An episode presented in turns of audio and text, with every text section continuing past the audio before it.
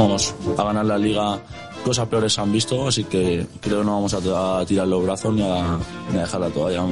Las mejores previas en la mejor compañía, para aquel que piense que el fútbol es fantasía. Podcast para disfrutar y consejos para ganar, mientras tus rivales intentan pedir el par.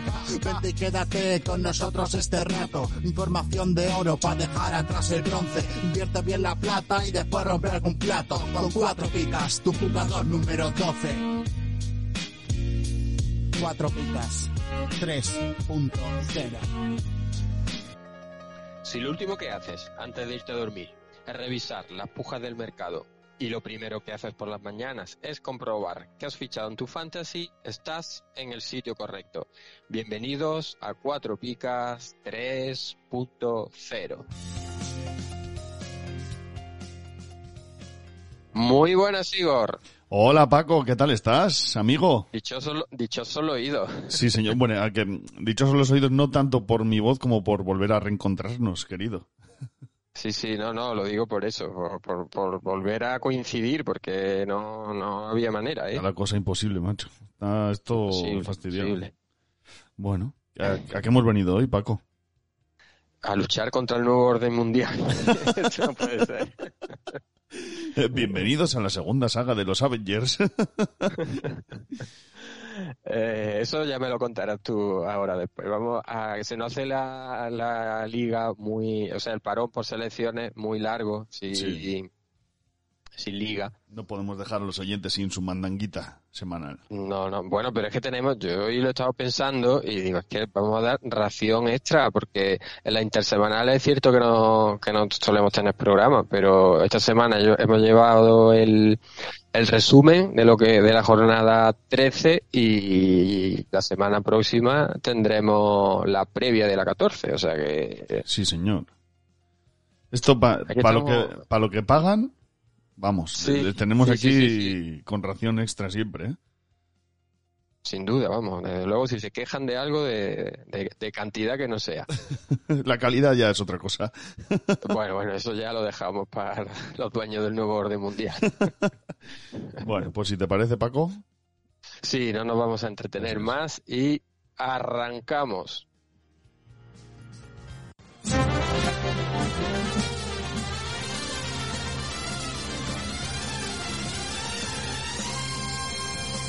¿Harto de pagar el IVA, el IBI y el IRPF? Va a subir el IVA de los chuches también. Cuatro Picas presenta el primer impuesto revolucionario que no pagas tú. Entra en cuatropicas.com, pincha en el banner de Amazon y realiza tu pedido. 6.000 pesetas de whisky. Hasta el 10% de tu compra irá destinado a Cuatro Picas para ayudar a crecer el podcast y la comunidad. Esos chicos deben ser majos, pero está claro que son gilis. Y recuerda, no pagarás más ni molarás menos. ¡Oh, mírame! Estoy haciendo feliz a la gente. Ya lo sabes, la próxima vez que compres en Amazon, hazlo desde cuatro picas. ¡Hola! O el espíritu del lagarto se presentará en tu alineación. ¡Ay, el bicho! ¡El bicho me va el bicho!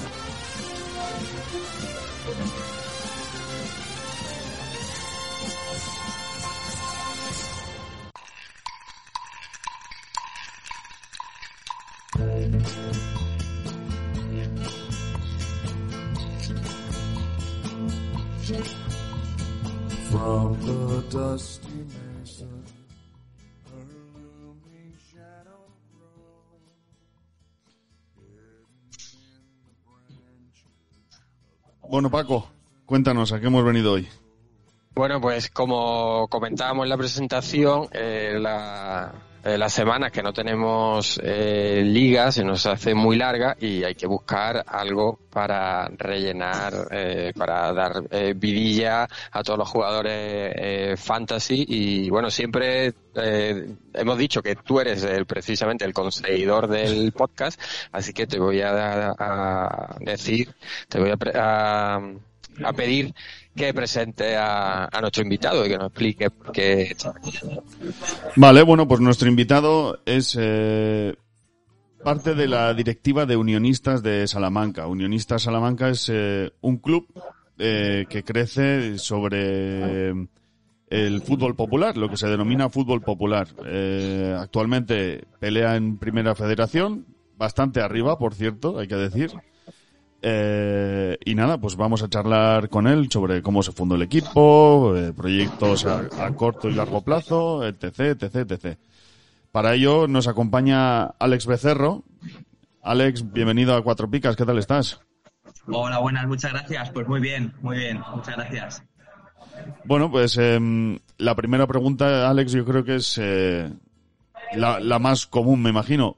¿Cómo surge Unionistas de Salamanca y por qué em, tras la desaparición de, la Unión Deportiva, ¿no? Pero ¿cómo, ¿cómo surge todo este proyecto? ¿Qué pasó ahí? Cuéntanos un poquito. Bueno, pues eh, como sabéis, eh, la Unión Deportiva desaparece en el año 2013, después de 90 años de historia. Y bueno, pues un grupo de aficionados, después de intentar salvarla por todos los modos, pues, decidió pues eso, a crear un club de cero eh, para que no se volviera a repetir esto, es decir, para que nadie se, ningún aficionado de Salamanca pues volviera a pasar por lo mismo. Había varios proyectos y bueno, nos juntamos un grupo de aficionados de la Unión Deportiva de Salamanca, Sí. cada uno aportando su granito de arena, pues decidimos fundar un club eh, que bueno, en primer, para empezar a competir teníamos muy claro para empezar a competir desde provincial, sin saltarnos categorías. Y bueno, surgió un poco pues, a raíz de la desaparición de la Unión, como te digo, y desde ahí pues fuimos creciendo y fuimos eh, cada uno de nuestras parcelas pues aportando nuestro granito de arena. Em, unionistas desaparecen en junio del 2013. Salamanca, Sí, sí, perdona, sí, sí. Eso es. junio, junio de 2013, ¿Qué- eh, después de un proceso concursal y demás. Eso es. ¿Qué es lo Y, que pasó bueno. para que des- desapareciese la Unión Deportiva? Bueno, pues por resumirlo de una manera así breve, pues al final la deuda económica y la gestión que hubo en los últimos años llegó al, llevó al club a una ley concursal que no pudo soportar y al final pues los administradores Ujú. lo liquidaron, subastaron luego después posteriormente los bienes y demás y actualmente sigue, o sea, no se acabó la, sigue, digamos, o sea, los administradores liquidando el club, o sea, se liquidó, pero que todavía queda por ahí pues algunas cosas y Sí. pero el club ya no existe, ¿vale? Para que Ujú. Paco. Sí, y Alex, una cosa que, que llama bastante la atención desde, desde fuera, con un club histórico como el Salamanca y que llegase a, a la- una situación tan mala como para llegar a, a desaparecer, es eh, desde fuera se ve como que qué pasó para que la afición no se involucrara para intentar salvar al equipo, si se involucró fue imposible hacerlo. Cuéntanos un poco más sobre, sobre eso. Sí, bueno, pues al final, como se suele decir, entre todos la mataron y ella se murió. Pues bueno, a ver, desde las instituciones, el ayuntamiento, eh, todas las instituciones públicas, la afición, empresarios, eh, la sociedad salmantina, pues entre todos, digamos que, que no pudieron hacer que el club se salvara. Eh, un grupo de aficionados que sí que, pues bueno, fueron más activos, que estuvimos más al pie del cañón, pero claro, fue al final decisión del máximo accionista liquidarla y no, y no se pudo hacer nada más. Pero es una pena que un club histórico a nivel nacional, eh, a ver, que todo el mundo conoce en España, que hagan al Barça, al Real Madrid, al Valencia, al Atlético, con años muy buenos, pues llegar a ese punto de desaparecer. Sí, Es una pena para todo el fútbol. Pasaron incluso grandes jugadores por allí. Me re- recuerdo, por ejemplo, Vela, ¿no? Uno de ellos, Carlitos Carlos Vela. Vela, sí. sí, que coincidió con Braulio, eh, Sí. Estelea, Michel Salgado, sí. Hue- Huerta, eh, no sé, un montón de jugadores, es, eh, Urzaiz, jugadores históricos de los 90 también, Silvani, es que nos vienen muchos nombres a la cabeza. Ujú. Días después de que el juzgado mercantil decretase la disolución del club, Alex, eh, se procedió a subastar ya de- los bienes del mismo. Primero fueron por lotes, ¿no? Si no me equivoco. Sí, Y no hubo ni una sola puja. Y luego eh, procedieron a adjudicar eh, de manera di- directa eh, cada, cada bien individual del club, ¿no? Pero, sí, eso es. pero es curioso que tampoco nadie pujó por, por ninguno de ellos. ¿Cómo, ¿Cómo no le pudo interesar a nadie ni siquiera el, el estadio El Mántico? Bueno, pues yo creo que en ese momento a lo mejor no había ningún inversor o los inversores que había a lo mejor prefirieron esperar, no lo sé, es que esto ya son cosas un poco que cada uno piense lo que quiera, a lo mejor quisieron esperar a ver si bajaba más el precio o a obtenerlos de otra manera, pero fue una pena porque, a ver, si había inversores interesados, pues podrían haber entrado, entrado en el club antes de que desapareciera y no después cuando ya se despedazaba un poco los bienes de la Unión. Es una opinión que, bueno, que es un poco más delicada, pero que fue una pena que si había inversores inter- interesados no hacen para antes. Ujú. Y finalmente el, eh, fue Desarrollo Empresariales Deportivos que, quien se hizo con el, el Mántico por, por un millón de euros, si no estamos equivocados, ¿no? Sí, eso es un millón de euros. Al final pues hubo una pasta y fue la puja más alta. Nosotros, bueno, hicimos una puja simbólica, pero lógicamente no, si quedaba cierto, no teníamos tampoco potencial, ¿no? Ni, ni inversión para hacernos con el estadio del Mántico y a día de hoy pues es, de, es privado, el ayuntamiento tampoco lo o por él y hoy en día pues como os digo es privado y juega otro equipo allí, nosotros pues ya eh, tenemos nuestro estadio municipal este año ya por fin y, y bueno, fue una pena, ya os digo, es este dramático al final un estadio histórico, Mm. pero que sin la unión pues tampoco te tenía mucho más sentido. Ya. ¿Y qué recuerdos guardas tú de, de la unión con, con más cariño? Pues yo qué sé, la promoción contra el Alba o la victoria al Barça, al Atlético, los derbis, no sé. Sí, pues no sé, a ver, la noche aquella de Reyes contra el Barcelona fue muy, muy especial, pues por lo que significó, por la época en la que era. Yo tenía pues, años, al final esos recuerdos de la infancia eran muy bonitos, pero luego también me quedo en los últimos años también con, con el ascenso contra el Sevilla Atlético, que Mm. creo que estaba Diego Capel y también jugadores que luego llegaron bastante alto. Y luego ascenso a primera, pues sí, el de- del Albacete. Ah, yo es que era muy pequeño, pero son Sí. los, son los recuerdos que- que con más cariño guardo. Sí.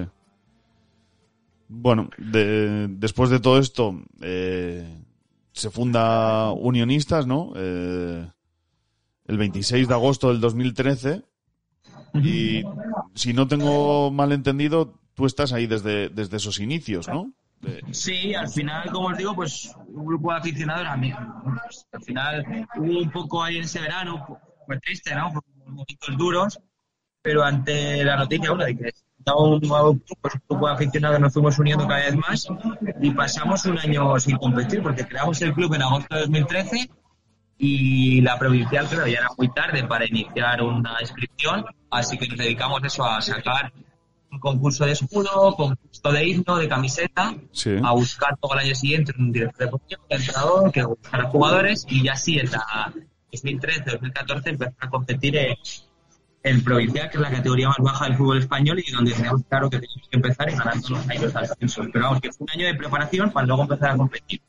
Y bueno, desde el primer día sí, cada uno ya te digo, aportando nuestro granito de arena, luego ya uno en su área o fuimos haciendo comisiones o secciones y hasta el día de hoy, siete años después, que pues quién nos iba a decir que íbamos a llegar donde hemos llegado. Mira, os voy a confesar, hicimos una tirada de carnes el primer año, Sí. yo hablaba con mis compañeros, digo, mis socios, digo, una locura, mis socios en provincial. Vamos, en provincial antes de competir, yo lo veía y al final de ese año tuvimos 2.300, o sea que superamos con creces todas las expectativas. Ujú.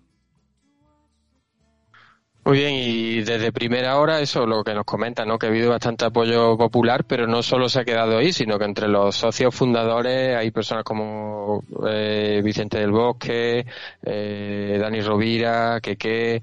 Eh, no sé si habéis podido utilizar ese tiro mediático para recabar fondos y crecer.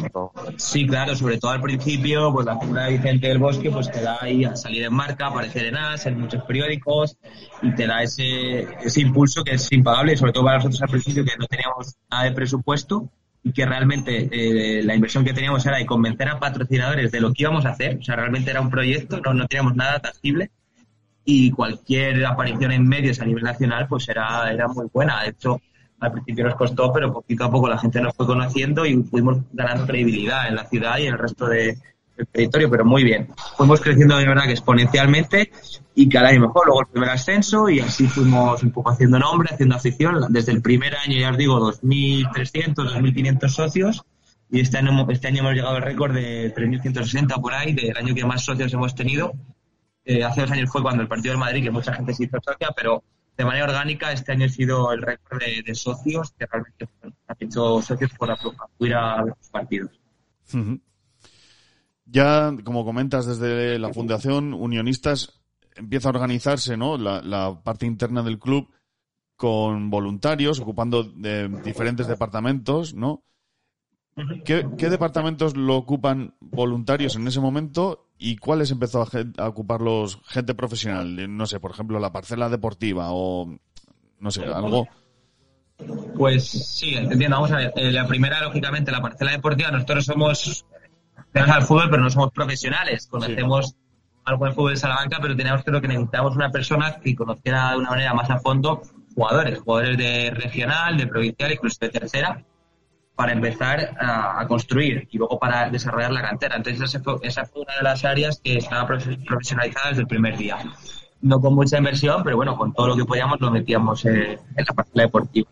Y la siguiente área que se profesionalizó, bueno, pues, digamos, trabajadores del club, fue la, la tienda, porque digamos una tienda que al principio eran voluntarios, pero luego ya tuvimos que contratar a una persona, lógicamente, para dar una atención al público más profesional y poder atender a los socios y vender el merchandising.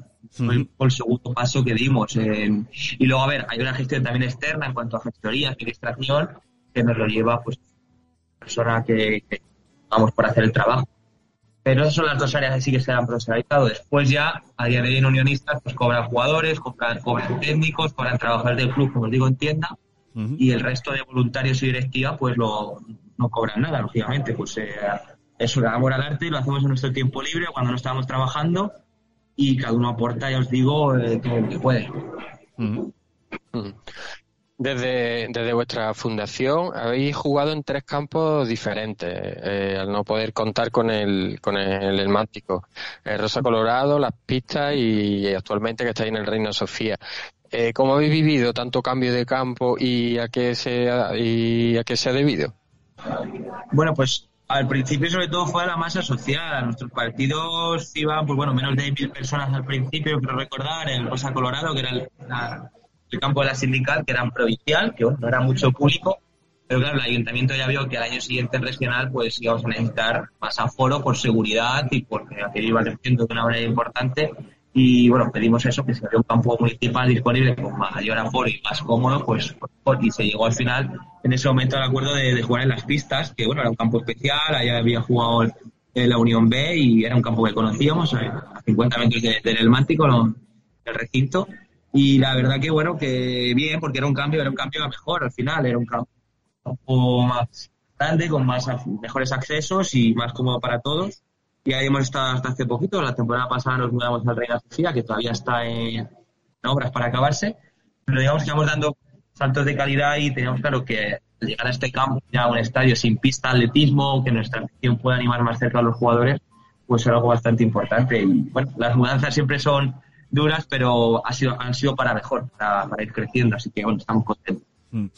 He de decirte, Alex, que yo soy, bueno, soy hincha del Deport, soy socio y tal, y mm, que el año pasado ya sabes que os visitamos allí, que fue una fiesta, este Sí. año ha sido otra auténtica fiesta, y Sí, sí, sí, sí. que he notado la diferencia en el, en lo que es el estadio en el Reina Sofía, ¿eh? Se ha notado la, la manita, la vuelta que le habéis dado, pero Sí, sí. ponedle hierba eh, natural, por favor.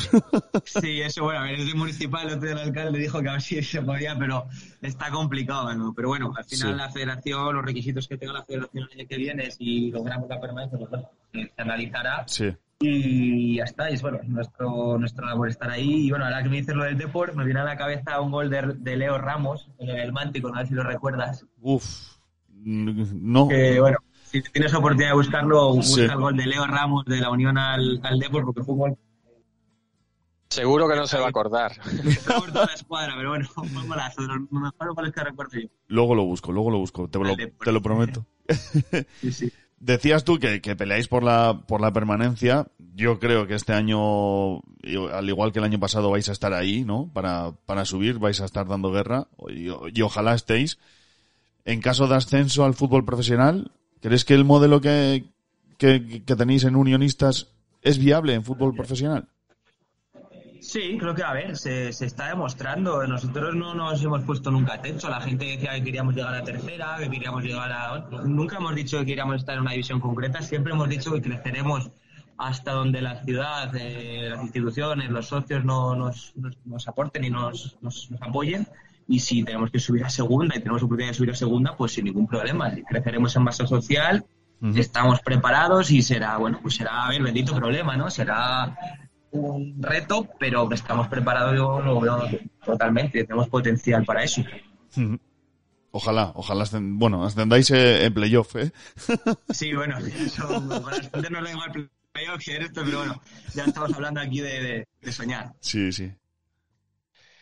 Eh, hablemos ahora de, de rivalidades. Eh, cuéntanos cómo, cómo nace la, y cómo lo lleváis, la rivalidad con el salmantino.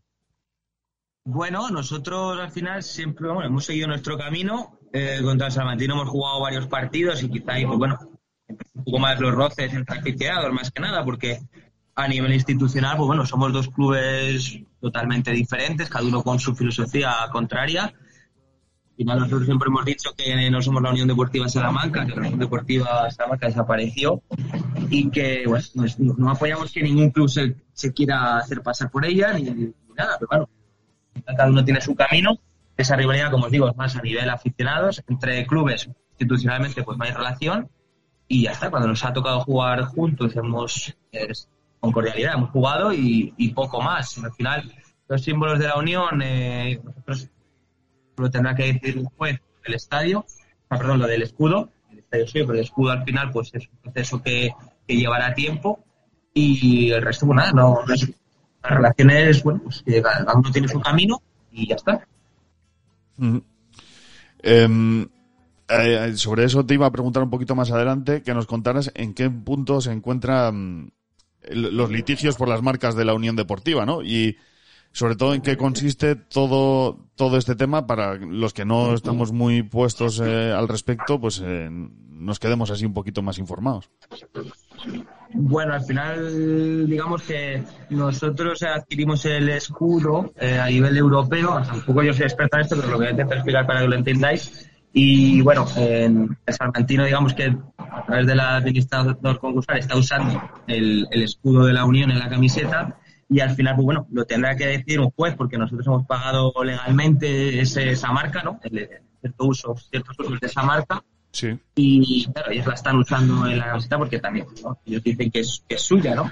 Entonces ya os digo, hace poco hubo unos pasos de lo que pasa que el juez dijo que no era el, el que tenía que decidir eso, que tenía que ser otro juez, y nada, tendrá que ser Salamanca, me imagino que en, en, unos años, cuando vuelva a haber una vista previa o lo que sea, pues se decidirá, pero vamos, esto el proceso ya sabéis que está larga, que va para largo, pero ahora mismo está un poco en, en el aire, uh -huh. la decisión, hay que decir un juez. Y eh, hay posibilidad de que de que puedan convivir eh, correctamente en una ciudad relativamente pequeña dos, dos equipos y van adquiriendo más importancia. Sí, a ver, al final la, gente no es que decida, la gente cada uno tiene su, su club, porque lógicamente, no sé, ser de los dos clubes es muy complicado, ¿no? Ya, son, ya no en modelo económico, o sea, en modelo económico y modelo social, es que son, somos clubes con modelos de gestión totalmente diferentes. Pero bueno, hasta ahora estamos conviviendo, hay gente muy del Salmantino y gente muy unionistas, y estamos conviviendo que en, en, divisiones superiores, pues bueno, hasta ahora hemos estado en segunda B y habéis, han sido derbis y han sido partidos con mucho interés también a nivel nacional, pero bueno, eh, al final nosotros estamos más arriba, tenemos a lo mejor ahora lógicamente más masa social y estamos demostrando que, que, es posible este modelo. Convivir, pues sí, ahora mismo cada uno tiene su objetivo, su nicho y, y nosotros, pues bueno, estamos donde, donde queremos estar y muy contentos. ¿No os habéis planteado fusionario, fu fusionaros nunca con, con el Salmantino, verdad? No, no, la verdad, rotundamente, rotundamente, no por lo que os digo, porque al final nuestra afición tiene un. Nuestra afición es fiel a nuestro modelo de, de gestión. Si nosotros. Un hipotético caso que nos fusionáramos es que estaríamos traicionando los, los valores y, y la razón de ser del club, que precisamente se fundó para que eh, la soberanía residiera sobre, sobre los socios. O sea, el club es de los socios en, el, nuestro modelo. Sí. En el modelo salmantino no. Entonces, si nosotros nos fusionamos con otro modelo, a ver si me entendéis, o sea, ya estaríamos traicionando un poco nuestros inicios y nuestra razón de ser. Eh, porque es que es contrario, como os digo, nuestros estatutos pone que no, es, apoyamos ningún equipo que salga a pasar por la Unión Deportiva Salamanca y es que sería imposible y es que es precisamente lo que, lo que el salmantino está haciendo. Está usando el escudo de la Unión, eh, y bueno, reiterativamente hace dice que es la unión y es un modelo contrario a nosotros. Entonces no cabría la posibilidad, es que ya no es una cuestión ni económica ni de todo, de todo el conjunto del club social, por valores, por principios y porque nuestros estatutos nos lo prohibirían. Uh -huh. Sobre el... Perdona, perdona, dale Paco. Sí, no, iba a preguntar si con otros clubes de, la comunidad de Castilla y León, que cómo es la relación y si tenéis en marcha algún tipo de proyecto de colaboración. Pues muy, a ver, muy buena. Nosotros con estos clubes eh, hemos colaborado, incluso fijaos con el Real Valladolid, que parecía que a lo mejor la gente puede pensar que hay rivalidad, pues, pues no, tenemos muy buena relación. Eh, incluso con la cultural también, con el Burgos, eh, Arandinas, no sé, todos los equipos de las diferentes divisiones en las que hemos estado en Castellón y en la región, muy bien. Eh, hemos tenido incluso convenio con muchos de ellos, nos han cedido jugadores. La verdad que una relación muy buena. Mm, No no sé decir así ningún club que no nos han tratado todos súper bien, la relación es muy buena y estamos abiertos también a, a- a hacer nuevas relaciones. Yo cuando vamos a los partidos de fuera y ves a la gente, pues te sorprende mucho de nuestro modelo y tal, y te preguntan. Y hemos caído muy bien, la verdad, que en el fútbol, en nuestras divisiones, en el fútbol nacional, muy contentos de la acogida también que nos han hecho. Eh, ¿Trabaja Unionistas la, la cantera? Sí, tenemos 300 niños actualmente y nada, hemos llegado ya, hemos tenido bastantes ascensos y, y muy bien. Al principio empezamos con nada, poquitos niños, pero fuimos creciendo y nada, exponencialmente. Y la verdad que hemos, nos hemos ido marcando objetivos de tener ciertos equipos en regional, incluso más arriba. Y muy bien, la, la idea es seguir creciendo. Este año también tenemos un filial. eh, y nada, es, es un poco la idea, reforzar esas categorías inferiores. Eh, al final, eh, nosotros invertimos mucho dinero ahí porque las cuotas son altas, pero también digamos que subvencionamos una parte y a diferencia de otros clubes, la- el primer equipo no se, no, se subra- no- no coge inversión de la cantera, sino que es al revés, que, que cada parcela tiene su inversión Ujú. y la, que tenemos dinero en la cantera para que se pueda desarrollar mejor. Ujú. Muy bien. Y a nivel deportivo, eh, ¿cuál es tu momento más feliz y más triste que has vivido con, Uni- con Unionista desde que se fundó el club? Bueno, uno de los más, bueno, no triste, pero fue, fue duro, fue en Sátiva, eh, cuando perdimos por goleada, digamos, con toda la ilusión del mundo, eh, íbamos eso, ascenso por año. Y bueno, pero fijaos, fue un momento duro y triste, pues, pues perder, ¿no? Pero, salimos muy, muy, muy reforzados. De hecho, nosotros lo llamamos espíritu de Sátiva, ¿no? A ir perdiendo por goleada y todo el mundo cantando en el minuto 91, ya no había nada que hacer fue uno de los momentos más duros, pero a la vez como el resurgir, ¿no? De ese ave fénix que, que teníamos claro que íbamos a, a salir con más fuerza y efectivamente al año siguiente logramos el ascenso y precisamente fue uno de los momentos más felices. Marcar un gol de penalti en los minutos finales, eh, colocaba en segunda B, pues todos los momentos de, imaginaos, el éxtasis apoteósico que hubo ahí, eh, de, alegría y de felicidad, todo lo que habíamos pasado, pues todo lo que habíamos luchado y todos los momentos más felices. Con unionista yo creo que de, todos los aficionados. Ujú.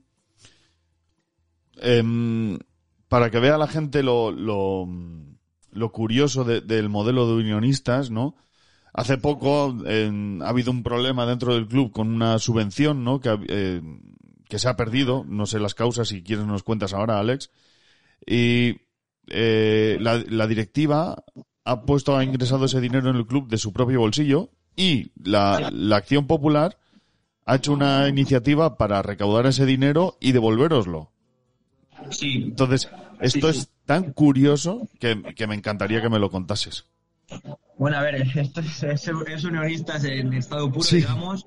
Al final, la directiva tenemos un compromiso de deuda cero, es decir, que nosotros después de cada ejercicio de tres años, pues tenemos que dejar el club con, con saldo positivo, porque si fuera con saldo negativo, pues tendríamos que, que sufragarlo de nuestro bolsillo, porque es el- el- el- la responsabilidad y el compromiso es de deuda cero.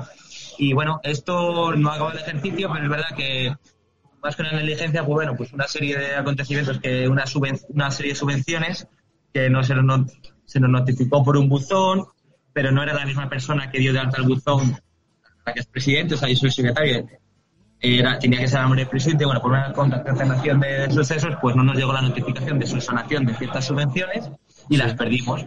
Y bueno, entendimos que era un fallo nuestro, lo asumimos, porque no fue un fallo de, de nadie más que nosotros, a lo mejor por, por esa confusión, y decidimos, claro, pues lógicamente ponerlo en nuestro bolsillo y ya está, y no, y no cabía más, más debate, lo hablamos y para que también sirva de precedente de, de- del compromiso que tiene que tener la directiva con el club y la responsabilidad que es dirigir un club. Y ya está, y así lo asumimos y la gente, pues bueno, ha tenido esa respuesta, pero, pero vamos, no teníamos duda. Es, es, todos son honestas, aquí tenemos que ser transparentes y contamos a los socios en la, en la asamblea. Y bueno, ellos por iniciativa propia también han sacado esta, esta recaudación, pero es, es nuestro compromiso y nuestra responsabilidad. Para quitarse el sombrero, ¿eh? la afición de, de unionistas en este caso, o en otros muchos también, representando al club por donde viajan, pero en este caso algo inaudito en el, en el fútbol. ¿eh?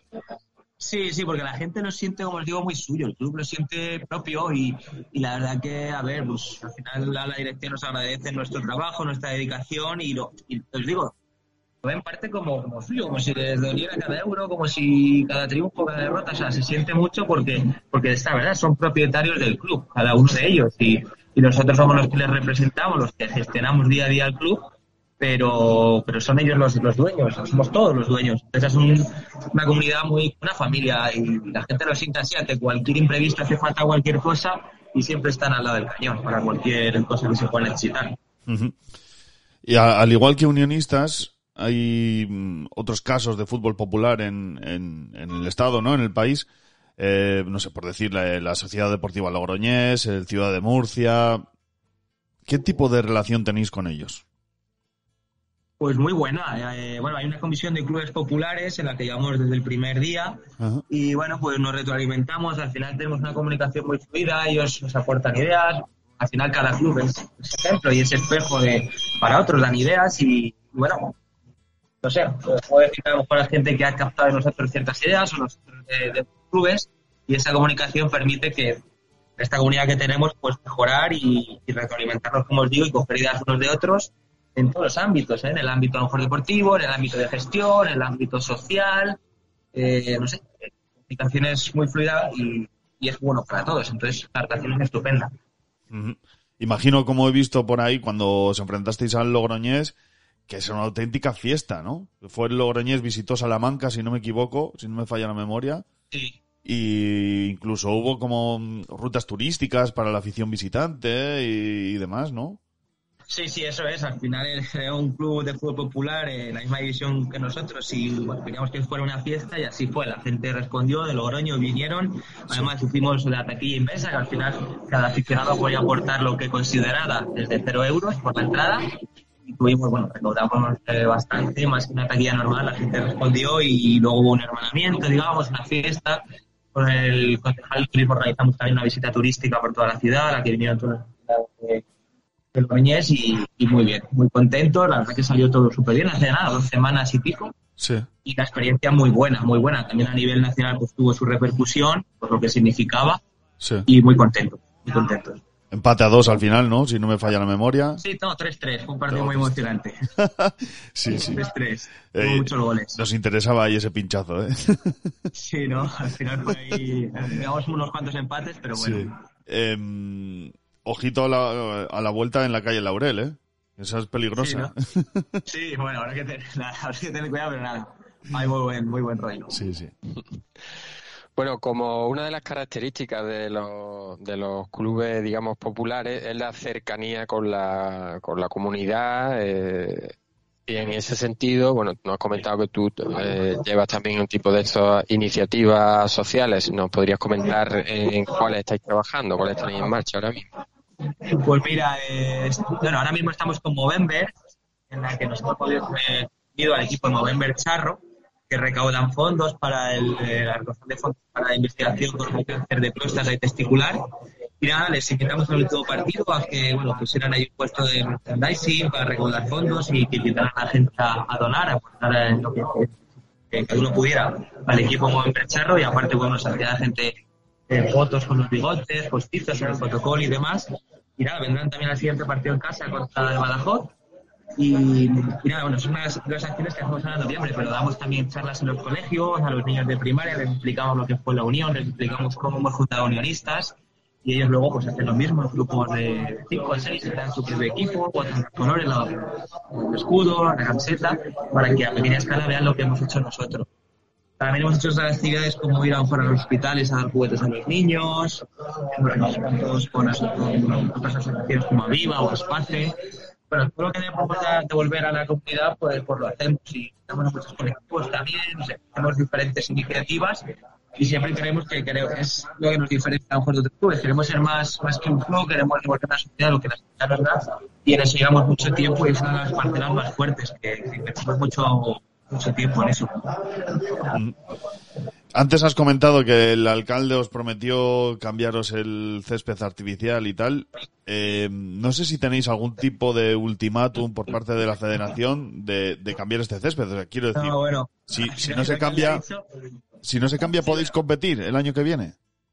Claro, el alcalde ha dicho que, hombre, que se tendrá que adaptar la federación a los requisitos de cada campo. Claro, ahí cada uno barre para casa. Pero bueno, el año que viene también es verdad que lo- los ingresos por televisión iban a ser mayores Sí. y tendremos que ver el año que viene seleccionar una amarilla, que es lo que pasa, ¿no? Que cuáles son esos requisitos, que van a ser flexibles, si no, y es innegociable cambiar el campo, cambiar el césped del campo, lógicamente pues se tendría que llegar a, a una solución para competir por todas partes. De momento es algo que tendremos eh, que pensarlo de aquí al año que viene si, si sucede. Pero bueno, es que es cosa de la federación. Si es un requisito innegociable, pues no nos quedará otra. Y si, si pueden ser un poco flexibles o dar más tiempo, o no sé qué solución podrían dar, pues, eh, también está el ayuntamiento, porque es un campo municipal. Sí. Entonces, veremos ver lo que pasa. En este sentido, ¿crees que la- las instituciones locales están volcando lo suficiente con vuestro proyecto? Sí, a ver, nosotros siempre hemos agradecido a las instituciones todo lo que nos, han dado. Es verdad que un equipo de estas características, pues bueno, tenemos mucha más social, estamos en la división más alta de, de- como equipo salmantino en el fútbol. Y bueno, el trato con el ayuntamiento siempre ha sido bueno, ellos están de su parte para bueno, facilitarnos a acelerar las obras que, que están en el estadio, eh, nos han aportado material que hemos necesitado y un espacio para los jugadores, también cuando hemos entrado en otros campos. Bueno, todo lo que podamos mejorar y lo que podamos seguir en colaboración, pues bienvenido sea. Nosotros estamos muy agradecidos, pero creemos que tiene que ser esa relación continua para seguir creciendo, porque lo necesitamos, porque al final somos un club que tiene un recursos de, de socios y de patrocinadores y que no, no hay ningún mecenas que ponga el dinero, que realmente lo hacemos entre todos. Necesitamos el apoyo pues, del ayuntamiento, de la Junta, de la Diputación y de, y de todos los estamentos que nos puedan echar una mano. En este sentido, ¿crees que Unionistas está en desventaja con otros clubes del grupo? Sobre todo en lo referente a, a subvenciones municipales, autonómicas, etc, etc. Hombre, lógicamente ahí están los números. Eh, otra, otros clubes, por suerte para ellos, pues tienen unas subvenciones mucho más altas y un porcentaje muy alto de su presupuesto se sustenta con estas subvenciones, tanto de Diputación, de la Junta o del Ayuntamiento. Sí. Eh, entonces, bueno, ahí sí que es verdad que nosotros nuestro porcentaje de subvenciones de nuestro presupuesto es mucho más bajo que el de otros clubes. Desconozco ahora el dato, pero ya puedo decir que es bastante más bajo. Entonces, bueno, cada uno juega con sus armas y nosotros tenemos otras. Ahí estamos. El presupuesto es el que es y ahí estamos ah, arriba. Sí, señor. Todo lo que podamos mejorar en ese sentido, pues imaginaos, si tuviéramos más inversión, pues podríamos hacer también más cosas. Pero no nos quejamos, la verdad que, que estamos bien, gustaría estar mejor, pero en ese aspecto todo lo que podamos regular y la inversión que podamos gestionar, pues queremos más. Ujú. Eh, un aspecto en el que destaca Unionistas, eh, quizás sea algo, bueno, pues a alguien le puede parecer anecdótico, pero al final es importante, es en cuanto a la interacción en redes sociales. Eh, ¿Cómo lo conseguí? ¿A qué se debe tanto es- el éxito que tenéis? Bueno, al final, aparte que la afición es muy activa en redes sociales, pues, creo que, que cosas muy bien desde el club. El departamento de redes sociales, del digital, pues, lleva muchos años trabajando detrás de esto y no somos, profesionales. Al final, pues eh, hay un grupo de personas que llevan el Twitter, el Instagram, el YouTube, Facebook. Y sí que se busca siempre esa interacción con diferentes acciones para que la gente pues, conozca club, damos información de primera mano de muchos tipos y la gente lo valora y se involucra, incluso a nivel de otras ciudades, pues nos buscan, interaccionan. Y bueno, es un trabajo, yo creo que de mucha paciencia, de, de estar ahí año tras año y al final pues da sus frutos. Y sobre todo también hemos aprovechado mucho los eventos que hemos tenido, tanto en playoff como en Copa Rey, en eliminatorias. para aprovechar ese- esa publicidad no impagable que es aparecer en un medio nacional y eso que te haga crecer exponencialmente. Eso es lo que estábamos que- Mm. Alex, ahora voy a, a pedirte que te mojes, ¿eh? Vamos a hablar, vamos a hablar un poquito de, de actualidad. Y bueno, primera pregunta. ¿Crees que el grupo 2 es más complicado que el 1?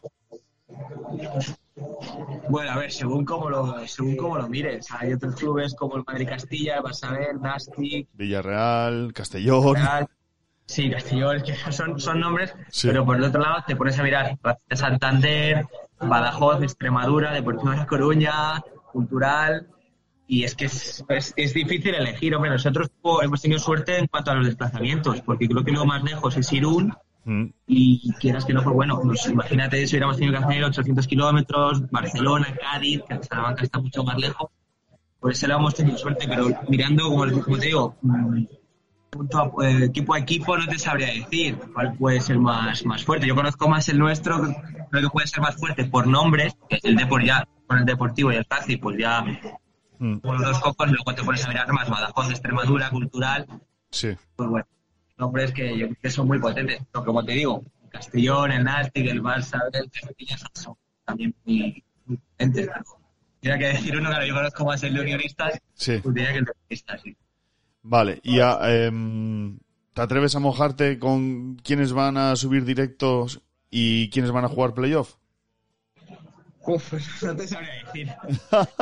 No te sabría decir ahora mismo. Digo, bueno, ojalá seamos nosotros uno de esos equipos, ya te digo, eh, Sí. ojalá seamos o directo o playoff, pero ojalá seamos nosotros los que, los que pudiéramos subir, pero bueno, tampoco, también tenemos que ver el presupuesto que tenemos Sí. y que esto es fútbol y que bueno, no estamos teniendo mucho problema con lesiones. La verdad que bueno, que estamos haciendo un buen fútbol y que, que estamos ahí arriba, pero que la liga es muy larga, que hay un altibajo, nos un bajón como a todos los equipos quizá y bueno, ya estamos en una racha de empates, pero que, que es muy complicado seguir ahí arriba, pero ojalá pudiéramos subir entre, entre sus pues, ese playoff o directo. Mm. Pero vamos, es muy complicado, muy complicado. Vale, y ya para terminar con la actualidad de la Primera Federación, ¿qué te parece todo el caso Extremadura? Que parece que van a entrar en huelga finalmente, que no sé qué crees que va a pasar, ¿qué, qué te dice tu intuición? Bueno, pues es algo que tristemente hemos vivido, no de la misma manera, pero sí parecido con la Unión Deportiva Salamanca. Yo escuché hace poco unas declaraciones de su entrenador que decían que, que, bueno, que había venido un, grupo inversor y que les había pedido unos días para intentar llegar a un acuerdo y salir de esta situación. Ujú. Bueno, ojalá lo consigan realmente. Nosotros jugamos la suerte de jugar hace poco con el Extremadura en casa, que ganamos 3-0.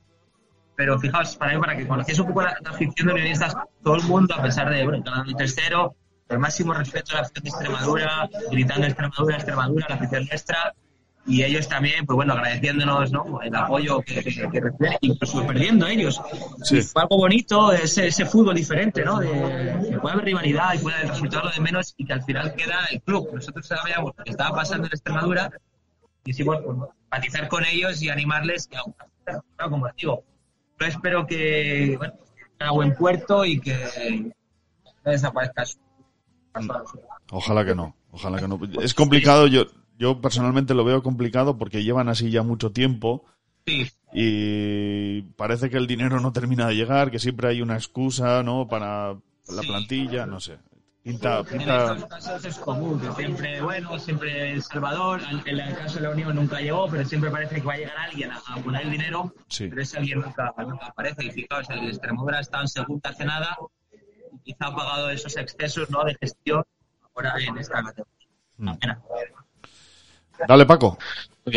Sí, vamos terminando ya y no- ya nos comentaste que tú estás en el proyecto desde el, desde el mismo nacimiento de, de Unionista y cuéntanos cómo es tu día a día o tu semana eh, compatibilizando tu trabajo eh, fuera del club, lógicamente, con tu vocación, amor a Unionista y el trabajo que ello te, te genera.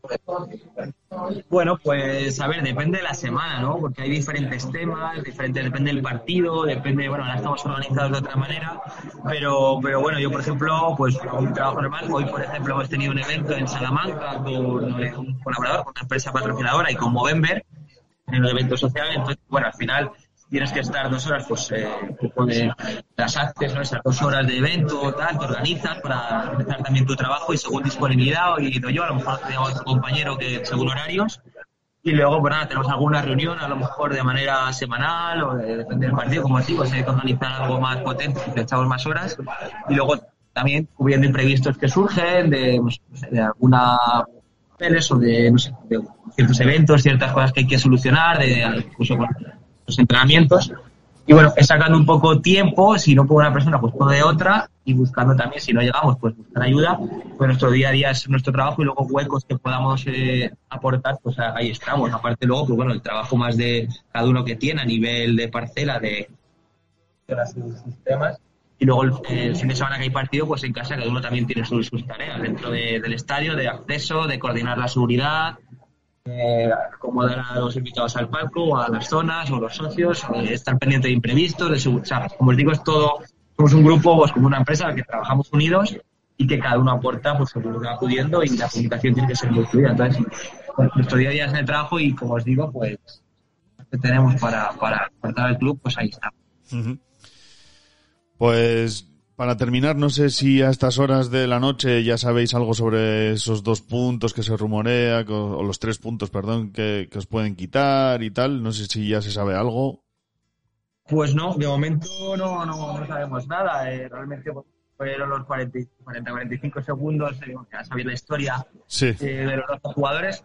Y bueno, pues no sé, al final tendremos que ver cómo queda todo. Esperemos que, bueno, que quede como está, que tenga un punto cada equipo y ya está, porque ha habido otros casos y, y entendemos que, bueno, es un caso más, que no pasa nada, que no fue relevante y, y ojalá sea así. Bueno, pues eh, Alex, por nuestra parte yo creo que hemos tocado más o menos todo. No sé si tú quieres añadir algo, algo que nos haya faltado por contar.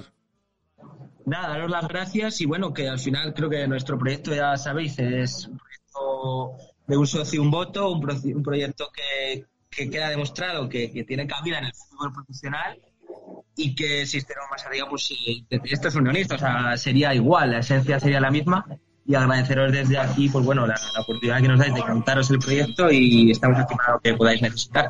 Muy bien. Pues muchas gracias a ti, Alex, y a, y a Alberto, al jefe de prensa, por, por esta atención tan cercana que habéis tenido con Cuatro Picas. Y nada, eh, ojalá en junio, mayo, junio estemos ambos celebrando un ascenso, que sería muy buena señal. Ojalá, ojalá, ojalá. Pues muchas gracias y nada, lo que os digo, encantado de estar con vosotros y lo que pueden necesitar, pues aquí, aquí estamos, Unionistas de Salamanca. Muchas gracias. Pues un placer, Ale, y mucha bueno, suerte para Unionistas. Nada, muchas gracias. Como os digo, si necesitáis cualquier cosa en un futuro, pues estamos en contacto a través de Alberto lo que necesitéis. Vale, muchas gracias. Vale. Venga, que vaya bien. Hasta luego. Un abrazo. Hasta luego.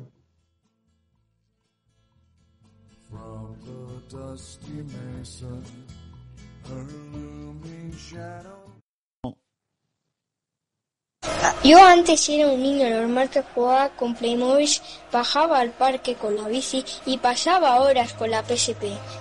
Pero desde que juego a Comunio y escucho el podcast Cuatro Picas, sé lo que es actor, soy miembro número 4 del club de fans de Apoño y odio a Juan Matrueva. Cuatro Picas 2.0, el podcast. Búscanos en iVoox, en Twitter, en Facebook y encuéntranos en www.cuatropicas.com.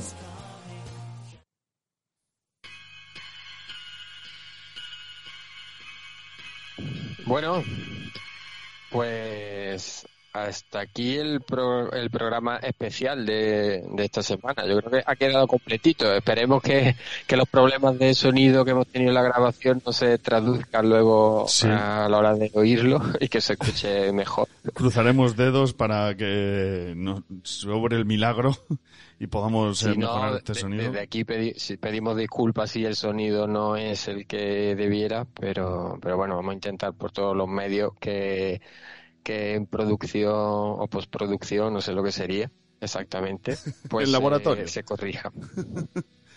Muy bien. Sigor, bueno. Sería. Sí, bueno, a ver los milagros que puedo hacer por ahí. Tampoco te creas que, que soy muy ducho yo en esto. ¿Vamos con la promoción? Vamos con la promoción. Vale, señores. Eh, llega el Black Friday, vienen las navidades, ahora es el momento de gastar los dineritos. Si vais a comprar en Amazon, acordaros de nosotros. Entráis en cuatropicas.com, pincháis en el banner que tenemos ahí y hacéis vuestra compra con normalidad. ¡Ojo! No tengáis la, el producto en la cesta antes, no. Después de pinchar en nuestro enlace, compráis con normalidad. Y ya está. Con eso nos vais a dejar a nosotros un porcentaje muy pequeñito que nos ayuda a sobrevivir, a mantener los premios de las ligas, el hosting, el e-box, no sé qué, el sueldo de Paco, el sueldo de Piru. Esto hay que pagarlo, señores, y no tenemos un duro. Sí, sí. Así son las cosas. Tenemos menos dinero bueno. que uno que se está bañando. Bueno, fíjate que te estará bañando con agua fría porque tal como están las cosas. Sí, sí, sí. Bueno, tenemos pendiente que Piru no haga el el ¿cómo se dice? El manual, ¿no? El tutorial para la explicación de cómo se vincula, la, cómo se suscribe uno en la cuenta de Twitch eh, a través de Amazon Prime a la cuenta de Twitch de Cuatro Picas, que no lo habéis pedido. Pero Piru también está últimamente que anda también un poco liado y no ha sido posible hasta ahora, pero lo tenemos pendiente, no se nos olvida. Eso es.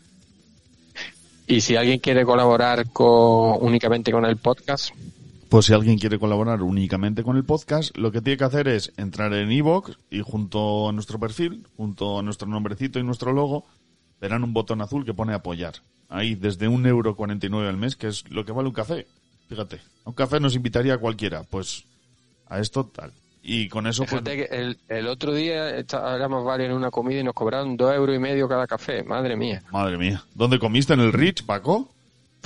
Parecía el Rich, vaya, al menos en la O en, o en el aeropuerto, también puede ser. No, no, no, no, no, el resto de la comida bien, pero los cafés, digo, no jode. No sé si el precio normal o el precio de cara de amigo, porque Bueno, pues mira, si vais a, a comer donde Paco, nos podéis pagar casi dos cafés, con lo que podéis donarnos al mes. Así que Sí, nada, eso lo destinaremos todo íntegramente al podcast, a mejorar nuestros equipos, eh, lo que haga falta, para daros mandanguita de la buena.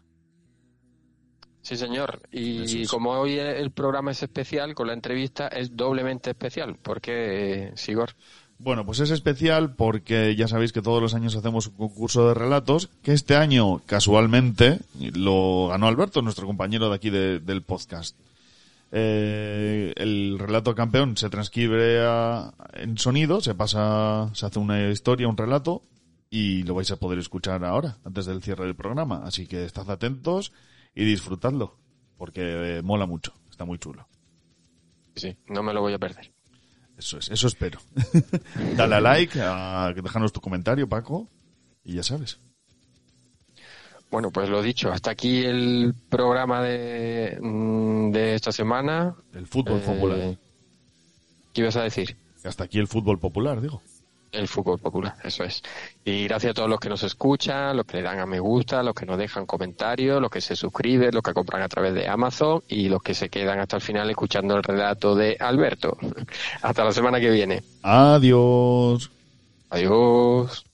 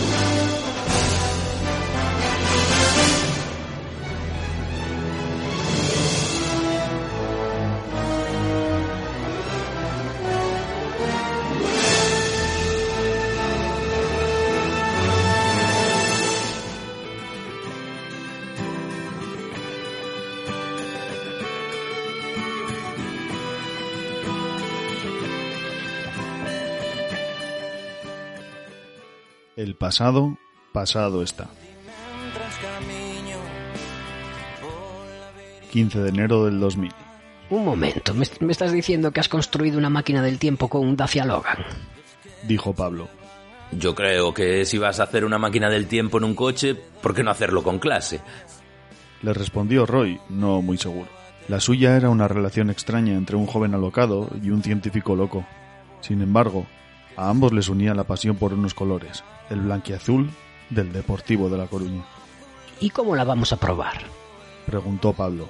¿Tienes dudas?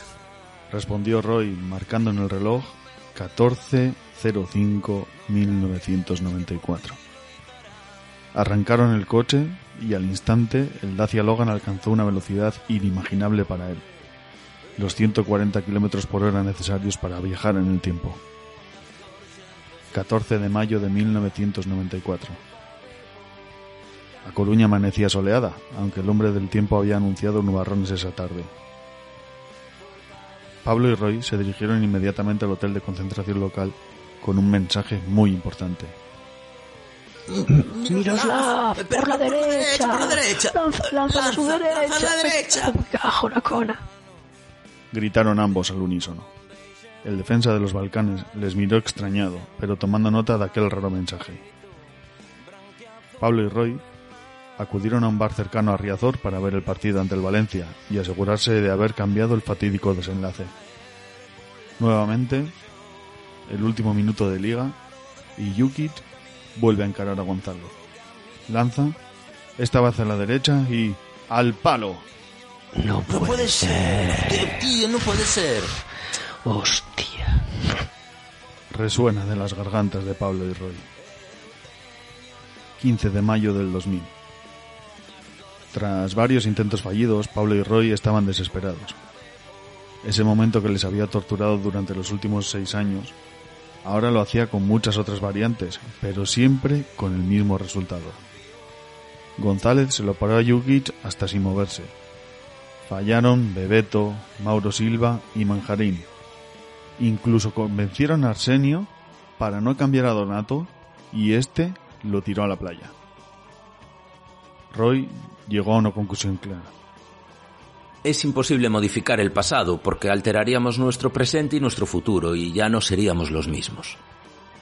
Pablo asintió sin entender mucho lo que había dicho Roy. Cogió la cerveza y levantó la mirada hacia la voz de Galicia. Con tanto viaje temporal habían dejado de lado la actualidad del equipo. Hostias, mira, Roy. No nos hemos caído, seguimos líderes.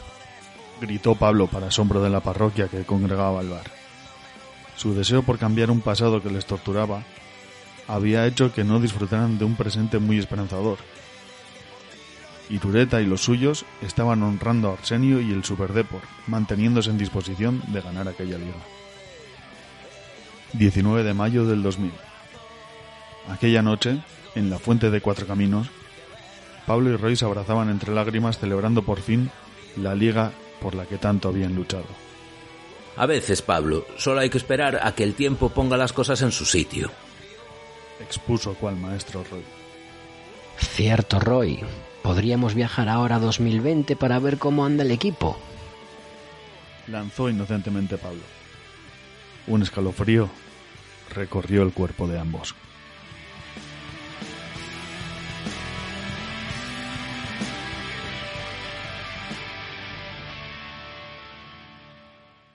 Buena suerte por la cuenta que nos trae. Nos veremos en el futuro. ¿Será en el pasado? Exacto.